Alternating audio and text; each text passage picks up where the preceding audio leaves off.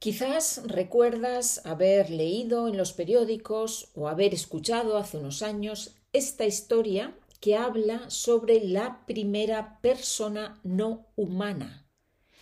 ¿Quién puede ser? La primera persona no humana.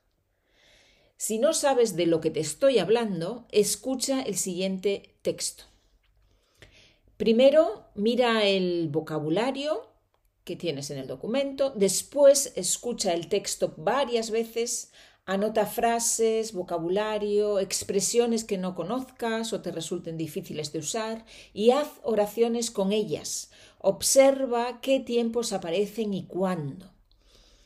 Recuerda que no se trata solo de entender de qué va el texto, sino que te animo a que juegues con el texto, a que lo exprimas, Exprimir es aussprechen, como un limón, como un limón. No, no solo entender de qué va, sino trabaja, trabaja el texto. Bueno, el texto se basa en, en, una noticia, una noticia real que salió en los periódicos hace unos años. Quizás te suena, quizás no. Ahora yo lo voy a leer en este episodio, lo voy a leer dos veces y mm, te pido que te concentres, concéntrate ¿no? y escucha con atención. En los próximos episodios trabajaremos algunas cosas del contenido y, del, de la gramática del texto. Bueno, pues vamos, vamos a empezar. El texto, esta, esta noticia se titula Sandra, la primera persona no humana.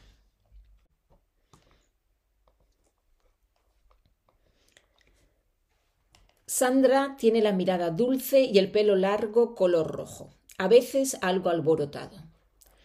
Su andar y sus movimientos son finos y suaves, similares a los de un tigre, se podría decir. Es vegetariana y le encanta todo lo que es dulce, en particular las uvas pasas. También le encanta hojear revistas y cuando ve algo que le gusta lo recorta y lo guarda. Sandra es una orangutana muy especial ya que su código genético está formado por dos especies de orangutanes, uno de Sumatra y el otro de Borneo. Dado que el mar de Java separa estas dos islas, es imposible encontrar esta mezcla de especies en la naturaleza. Por eso es necesaria la intervención humana. Sandra nació el día de San Valentín del año 1986 en Rostock Zoologischer Garten. A los nueve años la trasladaron a vivir a un zoológico en Argentina. Algunos años más tarde surgió la idea de reproducirla, por lo cual en el año 1999 Sandra dio a luz a un bebé orangután llamado Gembira. Para Sandra, la transición a la maternidad fue muy dura, ya que al no haber crecido ya misma con su madre, no logró desarrollar las habilidades necesarias para cuidar de Gembira. Así que el bebé fue criado por el personal del zoológico. La relación entre ambos mejoró con el tiempo, y Gembira y Sandra se convirtieron en grandes compañeros de juegos y estuvieron juntos hasta que el zoológico decidió trasladar a Gembira a China. La partida de Gembira tuvo un impacto muy grande en la calidad de vida de Sandra, puesto que se quedó completamente sola. Los visitantes del zoológico comenzaron a notar en ella comportamientos distintos a los que normalmente tenía. Por ejemplo, se escondía detrás de las rocas de su recinto y se le notaba deprimida. En el año 2014, la Asociación de Bienestar Animal, AFADA, presentó una denuncia ante la Corte de Buenos Aires para reclamar los derechos de Sandra y que fuera trasladada a otro lugar donde tuviera las condiciones adecuadas a su especie. Felizmente, la Corte reconoció a Sandra como persona no humana y decidió que debía de ser trasladada lo antes posible. Este fallo excepcional proporcionó a la, orangutana derechos básicos como el derecho a la vida, a la libertad y a no sufrir daños tanto físicos como psicológicos. No obstante, tuvieron que pasar todavía varios años hasta que por fin, en 2019, Sandra fue trasladada a la única estación de acogida acreditada para orangutanes que existe en el continente americano, el Centro para Grandes Simios de Coachula, en el estado de Florida, en los Estados Unidos, donde viven 21 orangutanes y 31 chimpancés. Sandra se adaptó rápidamente y lo primero que hizo al entrar en su nuevo recinto fue subir al árbol más alto que encontró, un comportamiento típico de los orangutanes de Sumatra. Este momento fue muy emotivo, ya que demostró la clara necesidad que tenía de vivir en un lugar mejor, uno más adecuado a su especie, sobre todo porque el zoológico en Argentina no contaba con ningún árbol ni cuerdas para escalar. Sin duda, su traslado a este centro fue la mejor decisión para ella. Sandra es muy querida, especialmente por su personalidad dulce y curiosa.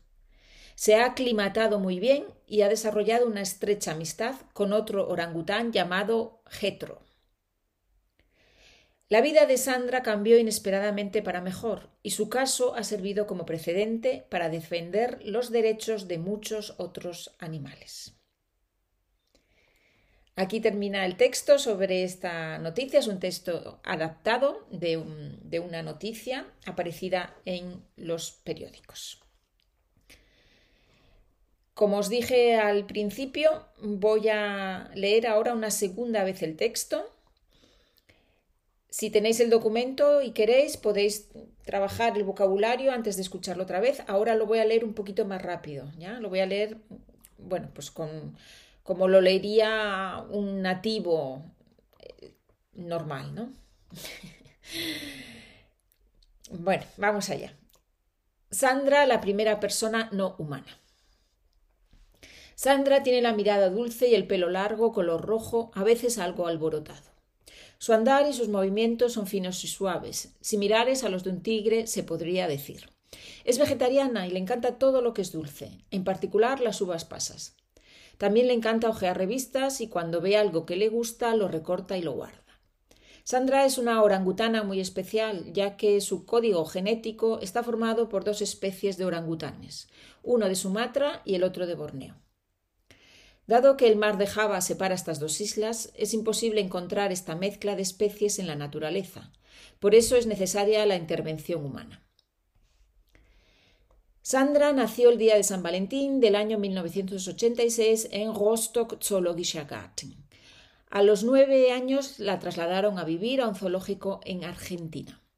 Algunos años más tarde surgió la idea de reproducirla, por lo cual en el año 1999 Sandra dio a luz a un bebé orangután llamado Gembira.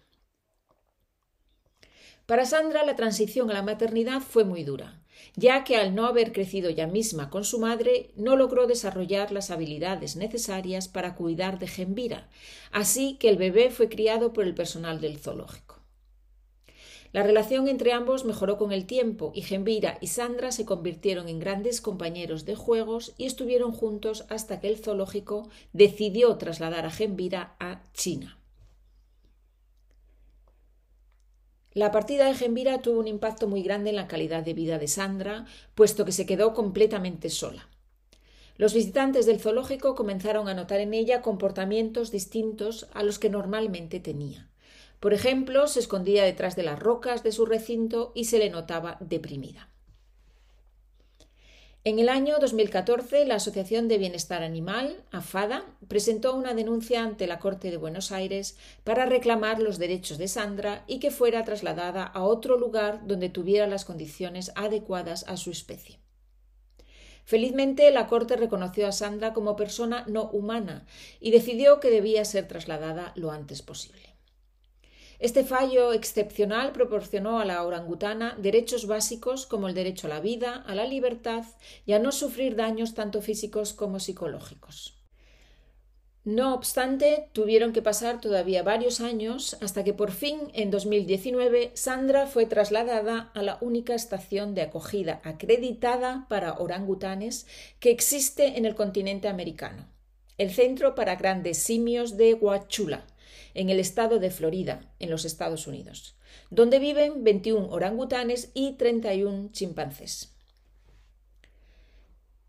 Sandra se adaptó rápidamente y lo primero que hizo al entrar en su nuevo recinto fue subir al árbol más alto que encontró, un comportamiento típico de los orangutanes de Sumatra. Este momento fue muy emotivo, ya que demostró la clara necesidad que tenía de vivir en un lugar mejor, uno más adecuado a su especie, sobre todo porque el zoológico en Argentina no contaba con ningún árbol ni cuerdas para escalar.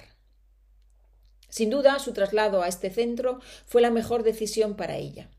Sandra es muy querida, especialmente por su personalidad dulce y curiosa. Se ha aclimatado muy bien y ha desarrollado una estrecha amistad con otro orangután llamado Getro. La vida de Sandra cambió inesperadamente para mejor y su caso ha servido como precedente para defender los derechos de muchos otros animales.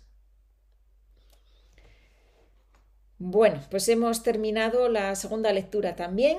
Os dejo para que trabajéis el texto en profundidad y continuamos la próxima semana hablando del, del texto de Sandra, de la gramática, del español, de todo lo que haga falta.